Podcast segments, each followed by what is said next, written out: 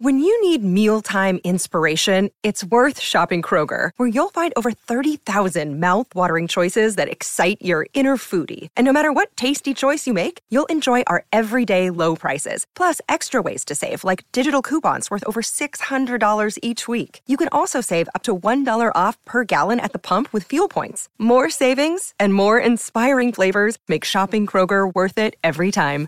Kroger, fresh for everyone. Fuel restrictions apply.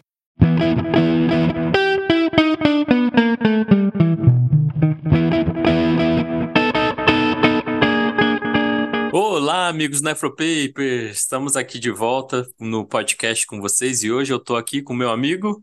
Oi, pessoal, tudo bom? Gabriel. Ei, amigos Nefropapers, aqui é a Raquel, tudo bem?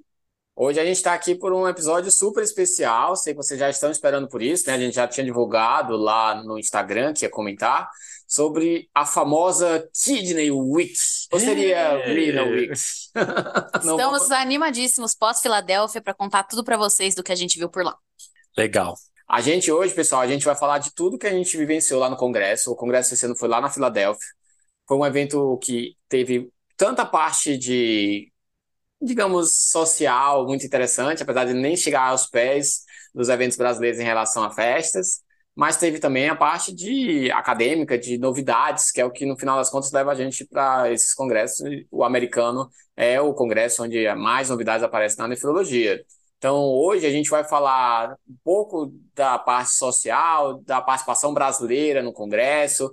A gente vai falar da importância também do network, né, de algumas oportunidades que às vezes aparecem de troca de experiências em relação ao contato com, com especialistas de fora. E depois a gente vai falar sobre as grandes novidades mesmo em relação a, a Científicas, né? científicas, a parte acadêmica mesmo, de evidências, né? O que, que apareceu durante o Congresso. E no final a gente vai falar sobre algumas palestras interessantes, algumas mesas interessantes em relação a, a, a temas fora da caixa, digamos assim, ou formatos fora da caixa, né? Que são algumas palestras que eles criaram, que aqui no Brasil também já tem, para tentar deixar um pouco mais didático, um pouco mais diferente, um pouco mais atrativo, também o Congresso não ficar só aquela coisa mais formal. Certo? Excelente. Mas antes, Gabriel, da gente chegar e entrar e falar sobre tudo sobre o Congresso, a gente tem algumas informações para passar para vocês, não é Isso mesmo? mesmo, gente. Então, estamos em novembro, quando vocês estiverem ouvindo, não sei se ainda será novembro, mas a gente vai fazer a nossa Black Friday, Black Friday Nefro Papers.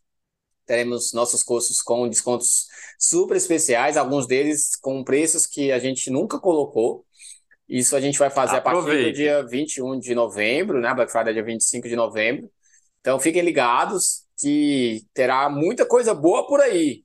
E a gente estará no primeiro Nefro Centro-Oeste falando sobre novidades do Congresso Americano, né? Sobre os highlights do Congresso Americano. Então também, quem puder pa- participar, será em Brasília, também 24, 25, 26 de novembro. Acabando o momento publi, vamos para o que interessa, né? Participação brasileira no Congresso Americano de Nefrologia. O que vocês acharam? É, bom, eu achei super interessante, teve bastantes participações interessantes de brasileiros no Congresso, né? Contando com o fato de que era um congresso muito grande, né? Tinha 12 mil pessoas dessa vez na edição e pessoas que trabalham com nefrologia do mundo inteiro, né? Então foi muito bacana. No Brasil, eu tive a oportunidade de presenciar a palestra da professora Ita sobre litíase e doença óssea e risco de fratura em pacientes com nefrolitíase. O que que vocês acharam, gente? Primeiro que é um orgulho a gente ter uma professora nossa participando de um evento como esse.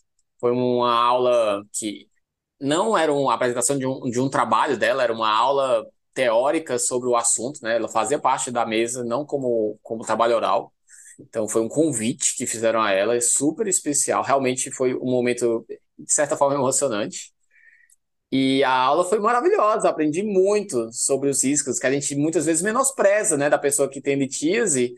A gente acha que é uma doença super inocente, que não tem riscos associados. Na verdade, descobriu-se já há algum tempo, né, que sim pode ter implicações importantes para o futuro, como E é- esse risco de fratura. E a gente faz essa associação, fazia, né, essa associação mental anteriormente só de hipercalciúria linkando com, com risco de fratura, né? E na verdade é, é- é- vai além disso, né? É multifatorial esses fatores de risco. E como um dos professores lá o David Goldfarb, que é um, um super pesquisador americano de, de, de nefrolitíase, chamou a atenção de que a palestra dela foi a pessoa que produz os dados e que consegue é, fazer essa associação do, da, da, demonstração dos dados na pesquisa clínica com os desfechos dos doentes na, no dia a dia no ambulatório. É, muito bem lembrado, amigo. Tipo, ela foi chamada porque as pesquisas delas estão indo nessa direção e ela tem pesquisa de alto impacto.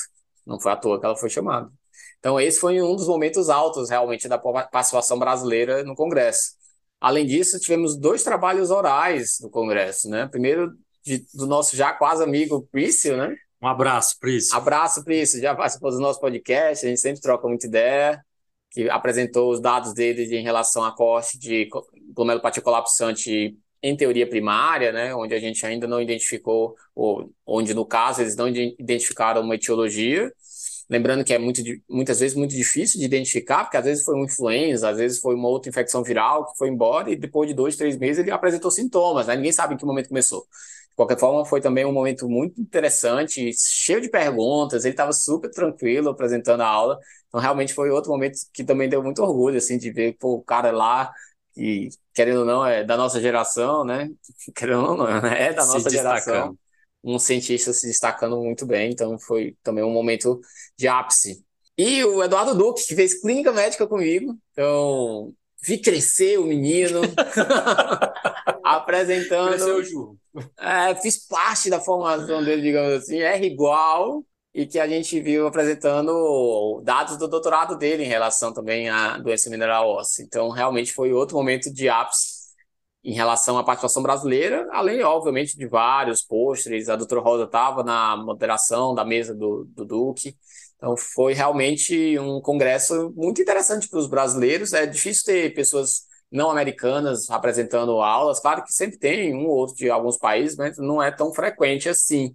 Sim. Então, foi algo que realmente deu uma animada em relação à participação brasileira, né? Você não achava? Achei fantástico. Lembrei que teve um grupo da, da Federal do, do de Pernambuco que levou mais de oito trabalhos é, para apresentação de pôster. Eu cheguei a ver um dos pôsteres lá, mandei para um amigo que mora em Recife, que foi bacana, né? Essa, esse tipo, né? Isso para mostrar que a nossa ciência que a gente produz aqui no nosso país, a gente tem que valorizar, tem que mostrar, né? A gente é capaz de produzir ciência de alta qualidade, de alto impacto. O fato desses trabalhos estarem presentes lá no maior congresso é, de nefrologia que existe no, no mundo, né? Isso traduz a qualidade um pouco da nossa da nossa formação e da, no, da nossa produção, né, para a gente acabar com a síndrome do, de vira-lata brasileiro. Por favor, né? Então, sim, esse foi um dos ápices. Outra coisa interessante, né, que a gente estava conversando antes de começar a gravar, é a questão da oportunidade de você poder trocar uma ideia com o cara que é sua referência, com o cara que você viu escrever um guideline, um, um, um artigo que foi, de alguma forma, inspiração na sua vida, né? que, que foi a oportunidade assim, de network, né? Que vocês acharam assim, caraca, esse congresso foi muito bom? Ah, acho que o mais interessante aí para a gente destacar é que tem muita oportunidade para você ver coisas muito legais de pessoas do mundo inteiro falando sobre coisas que a gente gosta em comum. Então, acho que o mais legal foi ver isso, é, vários lugares do mundo, como eles tratam as mesmas doenças que a gente. Então, essa oportunidade de networking existe demais. O clima do congresso é, foi muito bom. É, em relação a tudo que eu vi, assim, em relação ao meu, meu primeiro congresso, eu achei que foi muito legal, as pessoas estavam realmente muito animadas.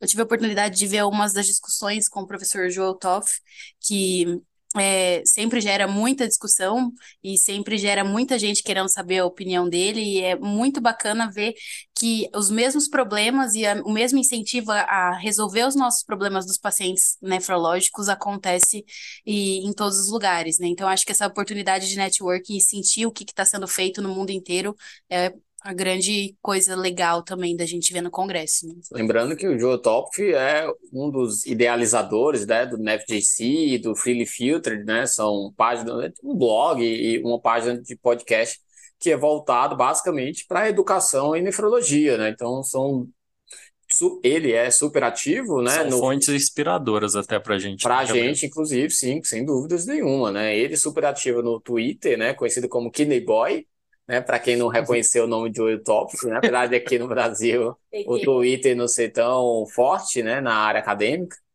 na, na medicina, pelo menos, né? Mas, é, sem dúvidas, uma das referências nossas quando a gente pensa em mídias sociais na nefrologia. É, e vários outros nomes, né? Que a gente encontrou e viu aula e, e até trocou algumas palavras, né? O Shebib a Noak é, por exemplo, na, na área de doença renal policística autossômica dominante. Eu tive a oportunidade de trocar uma, uma boa ideia com o David Goldfarb, que, que estuda nefrolitise, que deu uma aula é, interessante sobre é, aquecimento global e nefrolitise, que tem tudo a ver. Bebam água, gente, por favor. Fica de Green Nephrology. é, para mim também foi muito bom, assim, você vê palestras, né, ele deu duas ou três, pelo menos, do Brad Rove, né, que é o co-chair do, que, do Cadigo de glomerulopatias, está presente em praticamente todos os grandes trials, né, muito em lupus, mas também em outras glomerulopatias. Eu tive a oportunidade de conversar com a chefe do serviço de nefropatologia de Harvard, que também foi um, um, super gentil, assim, que apresentou, a gente vai falar mais na frente, quando a gente falar dos, grandes destaques acadêmicos, científicos, né, do Congresso, né, que é a, a doutora Astrid Wines, Wines, mas ela apresentou os dados dela de antinefrina, que é uma das grandes novidades que a gente tem no Congresso, que já já a gente fala um pouco mais. Então, trocar uma ideia com esse pessoal, entender como eles fazem o processo e poder também fazer, querendo ou não, um contato para algum, algum tipo de experiência um pouco mais aprofundada no futuro, também realmente é uma das grandes coisas um, um dos grandes motivos de por que a gente poderia ou deveria ir mais para esse tipo de evento. Bem, Gabi, bora falar sobre os highlights, os destaques aí que a gente observou na produção científica e de, de coisas do Congresso? Vamos, né? Primeira coisa, primeiro destaque é que a publicidade, o marketing do evento está no ápice, né? Eles, na hora assim, da apresentação das palestras, colocavam o artigo para ser publicado no New England Journal of Medicine, no Lancet, que são as duas das, com certeza, top 5 revistas né, da área médica no mundo. Então, Foi muito o marketing está né? muito forte, né? Lançamento simultâneo. Simultâneo, sim. Ah, inclusive, chequem aí no celular de vocês que o artigo acabou de ser publicado, né? Esse já é um destaque um pouco off, né? Digamos assim. Mas o que, que vocês acharam, assim, cientificamente, né? Falem cada um de vocês, dois, três, né? Um de cada vez para a gente poder ir variando. Bem, uma coisa que vem me chamando a atenção há bastante tempo é, e que ficou bastante evidente no Congresso para mim foi a necessidade da gente se inserir cada vez mais na análise genética e teste e o uso do teste genético na nossa prática clínica nas diversas é, facetas de doenças renais que a gente tem disponíveis, né? Então chamou muita atenção é, é uma indústria, né, que que tem um painel de genes de doença renal, que é a Natira, tem lá 385 genes, né, de de diferentes entidades com etiologia de doença renal, né?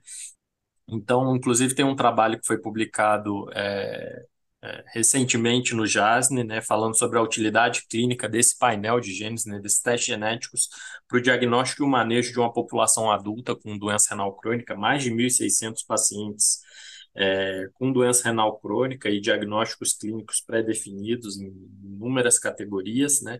Em 20% desses pacientes tiveram um teste é, genético positivo, né? E o, os achados é, desses testes, né, dentre os positivos, né, em 48% dos pacientes eles receberam um novo diagnóstico ou o diagnóstico pregresso foi reclassificado, né, e os médicos que acompanhavam esses doentes reportaram que o teste mudou o manejo em até 90% dos, dos pacientes. Claro que isso envolve muitas vezes aconselhamento genético, né? Quase 30, mais de 30% dos pacientes tiveram um plano de tratamento modificado, né? Então, isso me marcou bastante do, do, do impacto que esse tipo de, de de pesquisa pode ter na nossa prática clínica, né? 20% de pacientes com doença anal crônica terem um diagnóstico genético num painel de multigenes, né? Ainda que é um pouco distante da nossa realidade, principalmente por custo e, e mais disponibilidade do teste na prática clínica, isso tem uma, uma possibilidade de mudar desfecho diagnóstico terapêutico, inclusive prognóstico para o doente, de forma sensacional. Uma coisa interessante é que às vezes a gente pensa que isso só vai acontecer quando é uma doença indeterminada, né, uma DRC de etiologia indeterminada, e na verdade eles mostraram que mesmo quando você determinava que a etiologia era doença renal do diabetes, era doença renal hipertensiva, nefropatia hipertensiva, a gente na verdade viu que esses pacientes na verdade tinham outras doenças, que a gente tem um paciente com DRC e diabetes, mas que na verdade a causa da DRC era outra, ou que tinha uma doença hipertensiva, uma hipertensão e uma doença renal, e a causa da doença era outra. Então, por exemplo, no caso da hipertensão, eles descobriram que muitos dos pacientes tinham, na verdade, uma doença, uma mutação do colágeno tipo 4, que é relacionado com uma mutação que é relacionada com a doença de Alport, né, com a síndrome de Alport. Então, é. às vezes a gente tenta simplificar um pouco e acaba simplificando, chegando no diagnóstico errado. A, a, o estudo mostrou que dos pacientes que fizeram biópsia renal, mais da metade, o diagnóstico de fato etiológico da doença foi determinado pela, pelo teste genético e não pela biópsia renal, dos pacientes que tiveram teste positivo e fizeram biópsia renal. Aposenta o patologista e vamos contratar mais geneticistas. Não, né, Gabi? Não é, é esse ponto, né? Era um dos que vieram teste positivo, mas a gente já está aprendendo que a biópsia mostra um padrão de resposta glomerular, que é causado por é sindrômico, não é etiológico. Que é causado por etiologias diferentes, por, por insultos diferentes, mecanismos diferentes. E isso foi uma das grandes discussões. Será que a gente não faz muita biópsia para pouco teste genético? Será que eu não deveria fazer mais teste genético? E se eu tiver que escolher um só em algumas situações, fazer só o teste genético? E muito da, das etiologias que a gente faz o diagnóstico clínico, né? Isso é verdadeiro para, por exemplo, doença renal do diabetes e até nefropatia associada à hipertensão, né? Levantando essa polêmica aqui, será que essa entidade de fato é tão prevalente quanto a gente imagina, né? Primeira causa de doença renal crônica dos pacientes em diálise no, no Brasil, segunda causa mundialmente, só atrás do diabetes. Será que de fato essa entidade cujo diagnóstico muitas vezes nem histopatológico é, só inferência clínica, né, com os dados clínicos, ela é tão prevalente, a gente está perdendo outros diagnósticos, como você citou aí no meio. É, a resposta é que não tão quanto a gente achava, né? Agora a gente está vendo, eles estão hipertensos porque ele tem uma DRC por outra etiologia. Claro que ainda não é todo mundo, mas 14% é muita coisa.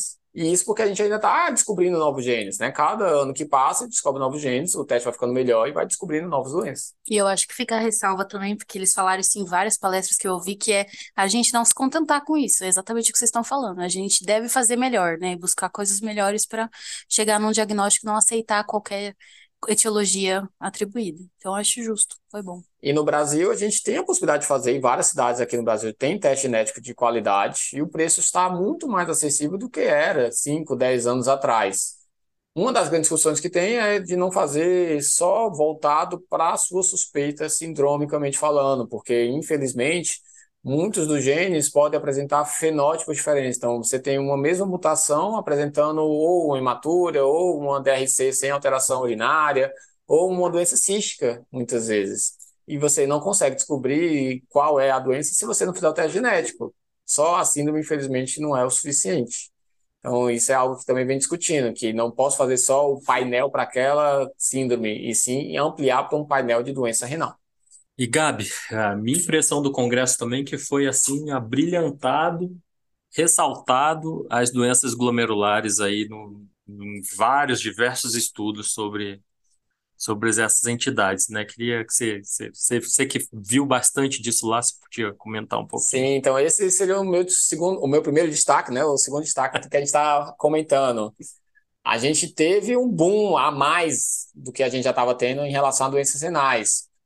A gente teve novidades em relação a tratamento, a gente achou classes diferentes, então tem estudos com anti-CD38, que é antiplasmócico para membranosa, fase 1, tem vários estudos com a cascata do complemento, tem um estudo do antifator 5, tem estudo para IgA, tem estudo para lupus. Então, a gente está tendo muitas novidades em relação a várias classes de drogas. A gente tem o Bodaxolone, a gente tem, você sabe melhor do que eu, né? Tem uma classe nova de droga para a hiperoxalura primária. Mesmo doenças raras, né, ou doenças não tão raras, a gente está tendo novas opções de tratamento. Nedosiran, que é a droga para pH1. Tem o inaxaplin para ApoL1. Era que... o copinho de café. que a gente está tentando ver se vai servir ou não no futuro, porque só tem fase 1 por enquanto, mas mostrou redução de 40% e 50% de proteinúria em GESF com associação com ApoL1 de alto risco para doença renal.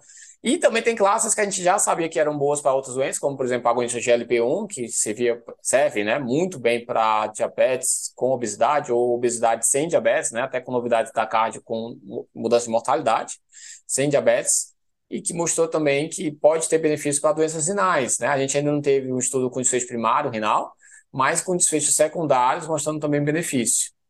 Isso está me chamando a atenção é, no tratamento da doença renal crônica, nessas né, drogas que retardam a progressão da doença renal crônica, um caminho semelhante ao que a gente observou lá na década de 90, início dos anos 2000, das drogas para tratamento da insuficiência cardíaca. Né? Então, insuficiência cardíaca, beta-bloqueador, IEC, BRA, espronlactona, agora inibidor de SGLT2, e a gente vê isso agora no contexto da doença renal, com IEC, BRA, ok, tudo bem, muito bem estabelecido, inibidor de SGLT2 também, mas com outras classes como antagonista de endotelina, como é... inibidor da síntese de aldosterona, ah, o próprio análogo do GLP-1, né, com, com melhora em desfechos renais, então talvez seja uma terapia multi-alvo aí que seja necessária, a gente não tem esse dado ainda para embasar, né, de fato, a combinação terapêutica é, de todas essas classes de drogas que a gente acabou de citar na prática clínica, mas parece ser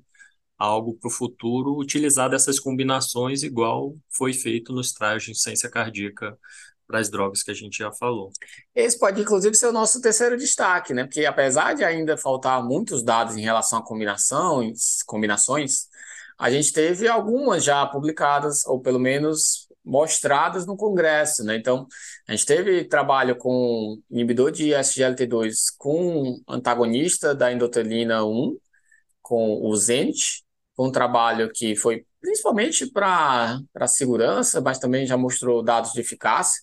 E eles compararam, você já está com IECA BRA, mais inibidor de SGLT2, aí mais placebo, ou o antagonista da endotelina 1, para para pacientes com doença renal crônica com proteinúria. Então, já é um, um estudo com uma combinação de IECA mais BRA, mais o inibidor de SGLT2, mais uma, uma, terceira droga, que mostrou um potencial favorável, né? Era ainda um estudo curto, se não me engano, eram 12 semanas só de acompanhamento, mas que mostrou redução de proteinúria, apesar de ter tido um efeito colateral que era um aumento de sintomas, sinais de hipervolemia que o inibidor de SGLT2 ajudou, já que ele tem um efeito diurético. Então, essa associação seria ainda mais importante nesse sentido. Contrabalanceia o efeito colateral do outra droga. Sim, exatamente. E a gente teve o um estudo que também usou o antagonista, o, o, inibidor da síntese de aldosterona associado ao inibidor de SGLT2, também mostrando o efeito sinérgico, um estudo fase 2, né? Um estudo que ainda não é um estudo que a gente pode falar que é um estudo definitivo, né? Que ainda era um N pequeno, mas que também mostrou um efeito cinético em relação à redução de proteinúria em pacientes com DRC proteinúrica. Então, mostrou redução de proteinúria com uma classe A mais de forma cinética, que é o que a gente acredita mesmo, são mecanismos diferentes, né? Claro que a gente não sabe se todos eles vão acabar agindo de forma cinética, né? Mas ainda são dados preliminares, mas mostrando que provavelmente no futuro a gente vai poder usar um, uma medicação multitarget ou, ou uma terapia multitarget em várias doenças para quem apenas, muito entre aspas, apenas tinha ECA ou BRA para retardar a progressão da doença renal há quatro, cinco anos atrás, agora a gente ter uma, uma multiplicidade de drogas potenciais sendo estudadas e, e se mostrando benéficas, né? ainda que o desfecho não seja duro, isso é, é fantástico. Acho que outro destaque importante também é a gente falar é, sobre a questão do uso de SGLT2 nas glomerulopatias, né? Isso foi inclusive uma sessão é, de destaque num dos dias de congresso. O Dr. Richard Lafayette deu uma palestra que eu assisti sobre isso, em que também eles aventaram a possibilidade de quando é a hora de utilizar, né? E a, a grande pergunta que todo mundo queria saber a resposta, e eles inclusive falaram que ainda não há espaço na prática clínica por conta desse avanço dos estudos para utilizar em DRC estágio 1 e 2 que não tenham diabetes IC ou é, uma cardiopatia com benefício de usar o SGLT2, mas que eles acreditam que logo na prática clínica eles vão estar utilizando. Em alguns casos, como você já mesmo falou, né, do, do ISGLT2 para IgA junto com o, o, inibidor de endotelina, é uma possibilidade. E é, parece que as glomerulopatias primárias vão ter espaço para essas medicações, como vocês estão falando. Acho que essa sessão me chamou bastante atenção, porque ela começou com é, ele abrindo a sessão falando que era é, não mais só de corticoide se viveria o nefrologista, né? E para um glomerulista como você, mas para todos nós isso é muito empolgante. Então, como você mesmo fala, né, Gabi?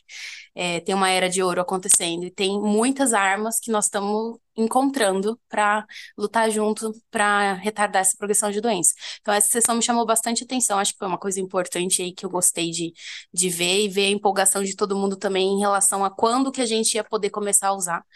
E acho que se a gente for parar para pensar que o ISGLT2, né, é, entrou recente nos estudos e a gente já está usando ele na nossa prática clínica, isso é muito legal também, né? Então, logo, provavelmente, o inibidor de endotelina também vai estar tá mais disponível, Fenerenone já chegou no Brasil, então, assim, isso é uma coisa que, ao meu ver, foi muito legal de ver. Isso é uma, um ponto importante da gente falar, né? Que às vezes você olha assim, nossa, você está falando de várias drogas, como se elas nunca fossem chegar no Brasil, é claro que demora mais do que a gente gostaria, muitas vezes, né? Como, por exemplo, o Topaptan até hoje, a gente tem uma certa dificuldade de importar aqui para o Brasil, mas é algo que a gente tem visto uma tendência de ser um pouco mais precoce em várias situações, como as que você falou, como o ciclo silicato de zircônio, que vai chegar, talvez também o patiromés chegue logo em breve. Aproveitando essa sua deixa de corticoide, né? Eu sempre lembro de gesso e lesão mínima, que ainda é, querendo ou não, corticoide é a nossa ainda primeira linha. Sorry. E aí, é, faz parte. E aí, uma das grandes novidades, né, que normalmente a seleção mínima não tem muita novidade, né?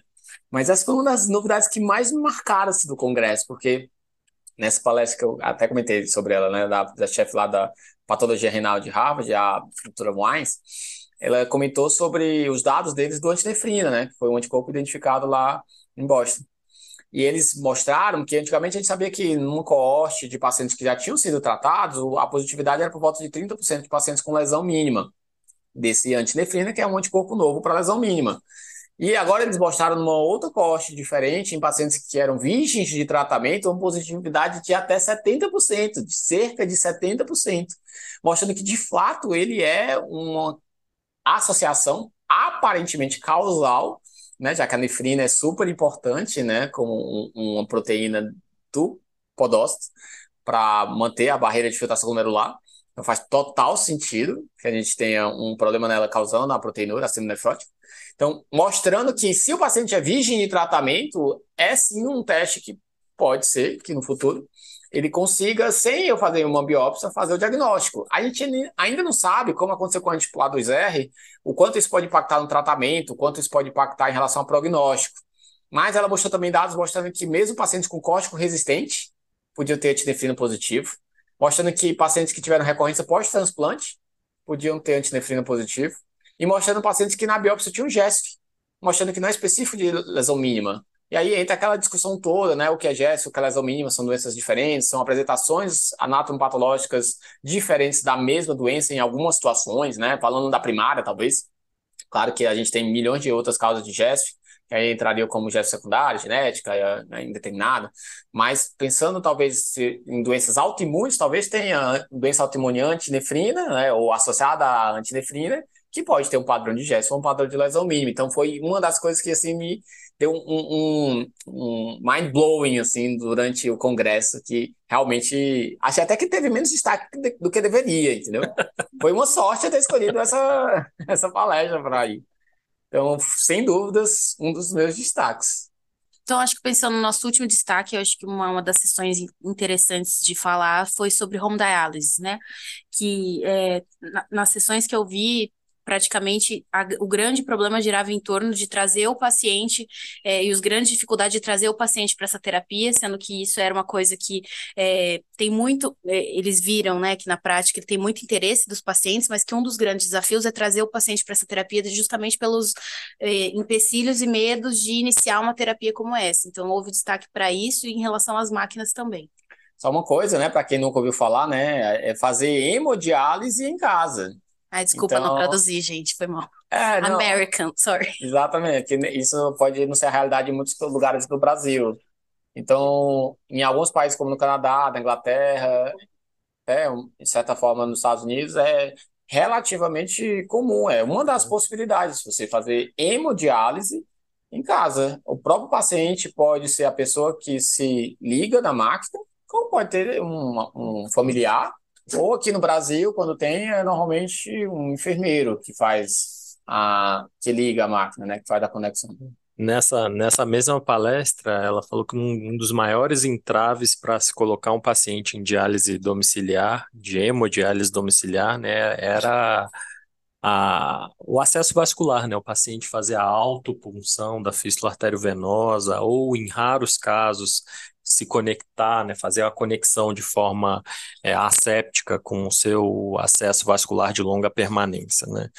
É, a gente tem muitas situações ainda a vencer aqui no Brasil para que isso se Desafios, né? torne uma realidade, né? Legislação, maquinário, que é completamente diferente da- das habitualmente utilizadas nas clínicas de diálise em centro, né? Preconceito do médico, do paciente, né? Se eu passar mal, o que vai acontecer, né? Como eu reajo, É, né? treinamento, organização, tratamento de água, né? Tem uma série de questões que a gente precisa Descarte, né? Vencer, né? Não que seja im- impossível, pe- pelo contrário, já é inclusive realizado, é, mas é, são desafios que a gente precisa, como nefrologistas, encarar, né? E, e- e perder um pouco do preconceito dessa, dessa modalidade como terapia com potencial benefício para o seu doente, né? Inclusive, ela mostrou um trial que é até antiguinho, né?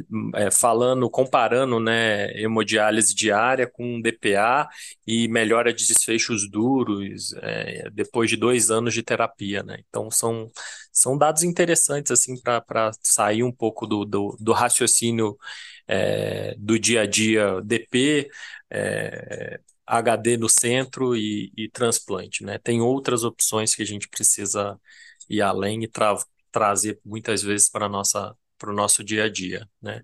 Essa, essa palestra da, da, da diálise domiciliar fazia parte do, de uma, de uma uma apresentação que chama Quiz and Questionnaire, que é uma, uma são apresentações de casos clínicos de, de renomados nefrologistas é, com, com perguntas né, é, interativas com a plateia. Então, na hora você entrava num link, você respondia ao mesmo tempo que, que os demais participantes da plateia sobre as questões, e aí tinha questão sobre eletrólito, teve uma sessão sobre transplante, teve essa sessão sobre diálise, né? E, e inclusive essa, essa sessão depois ela é resumida e é publicada na, no CEDIASNE, texto, né, sobre resumindo um pouco do que aconteceu lá. E é muito interessante ver essa forma de ensino diferente do que é a tradicional aula expositiva, um comentário no final e pergunta, né? A interação do público na hora que, que, que a questão é apresentada e a evolução do caso também, conforme você vai respondendo as perguntas, isso daí é, uma, é um método de ensino fantástico que a gente que a gente pode trazer de, de oportunidade de crescimento em educação também para o Brasil. É uma das sessões super concorridas. Fique em pé se você der mole. É, são casos super interessantes, a forma como eles apresentam é sempre super interessante, né? Além dessa, tem várias outras formas diferentes que eles colocam no Congresso, né? A gente estava conversando um pouco antes, aqui no Brasil a gente já está fazendo isso também, né?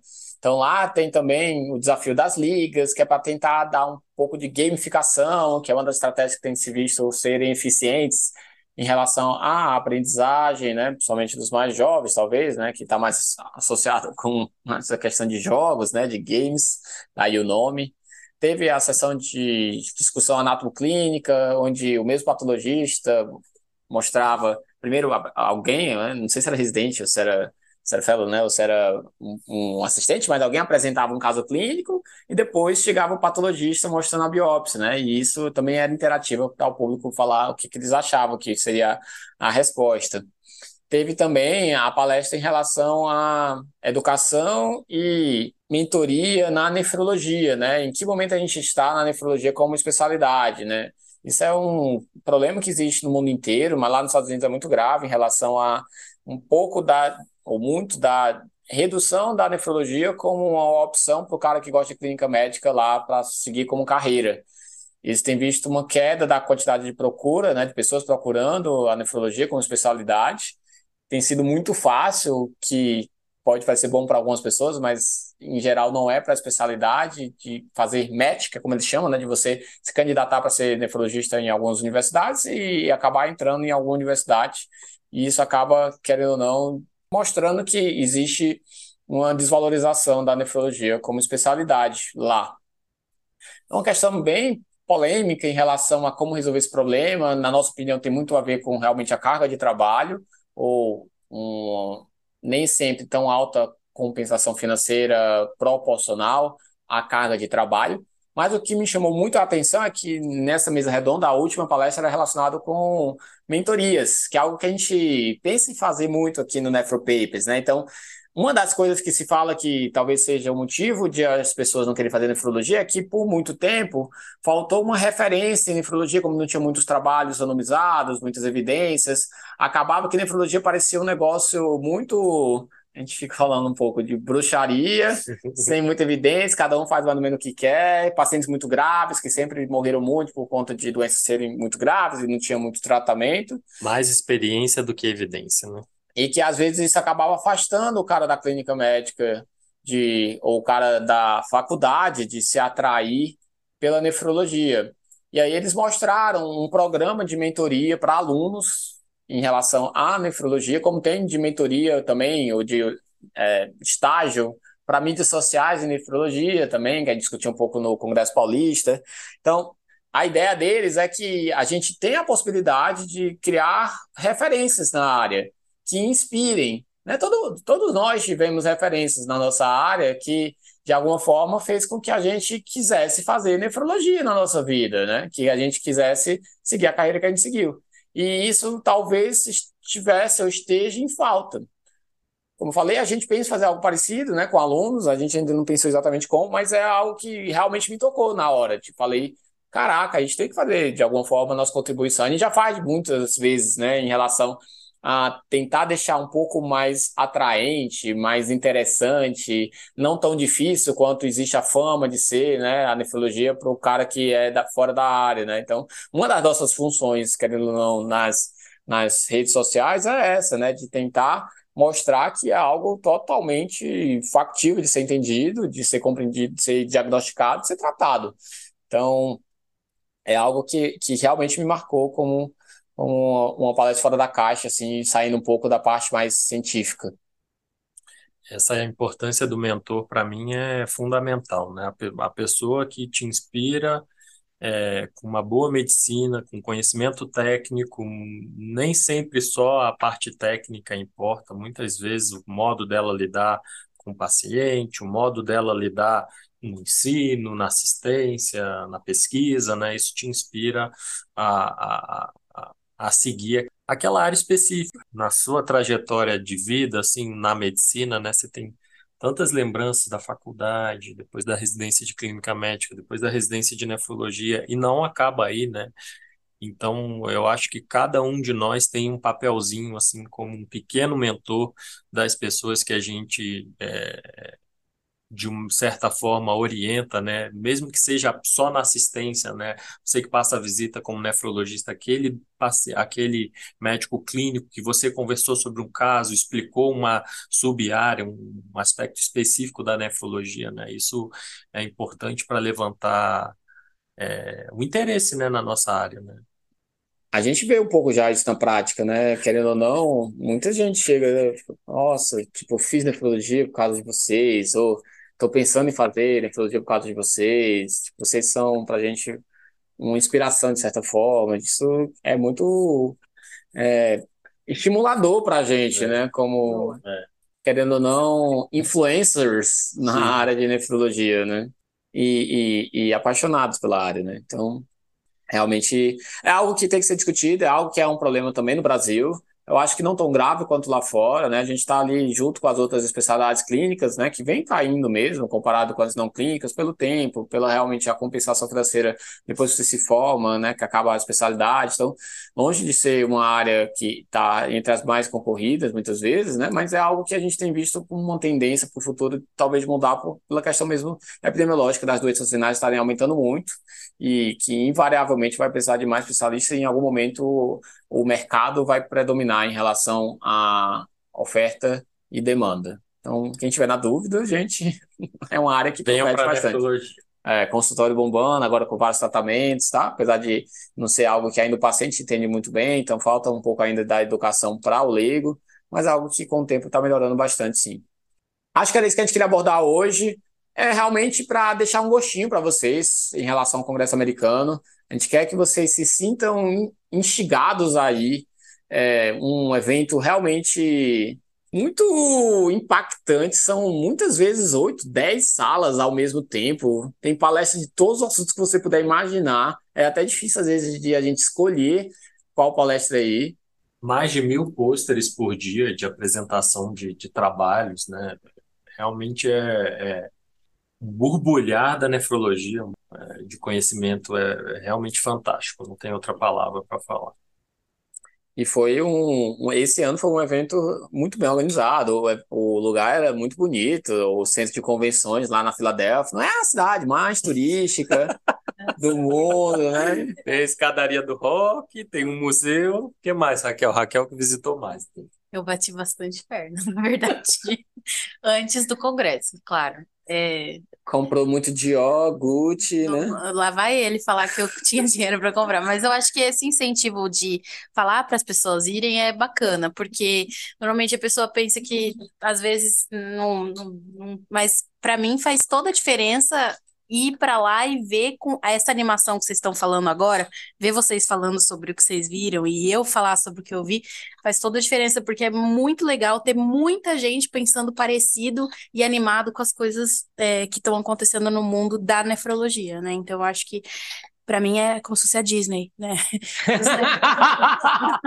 Eu não tô brincando, assim, ó. É realmente muito legal. Gente, a Raquel deu uma, uma leve exagerada. Deu uma exagerada, né? Mas é, é, foi... foi o vinho que a gente tá bebendo aqui que acabou descompensando um pouco. Terceiro vinho, mas não. Mas. Mas eu acho que é legal falar que é, é uma coisa muito legal de, de, de ver. Agora, sobre a Filadélfia, é, realmente, a gente. Tem uma grande vantagem na ver, Filadélfia, né? né? Fica bem pertinho de Nova York.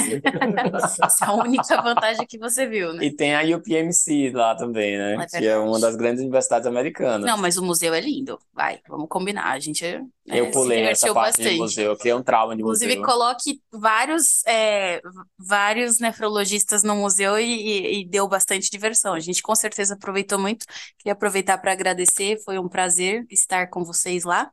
E aqui também eu sempre aprendo muito com vocês. Acho que é isso, pessoal. A gente que agradece, Raquel, Maria. Sempre um prazer. Tivemos vários happy hours lá, foi bem divertido o congresso.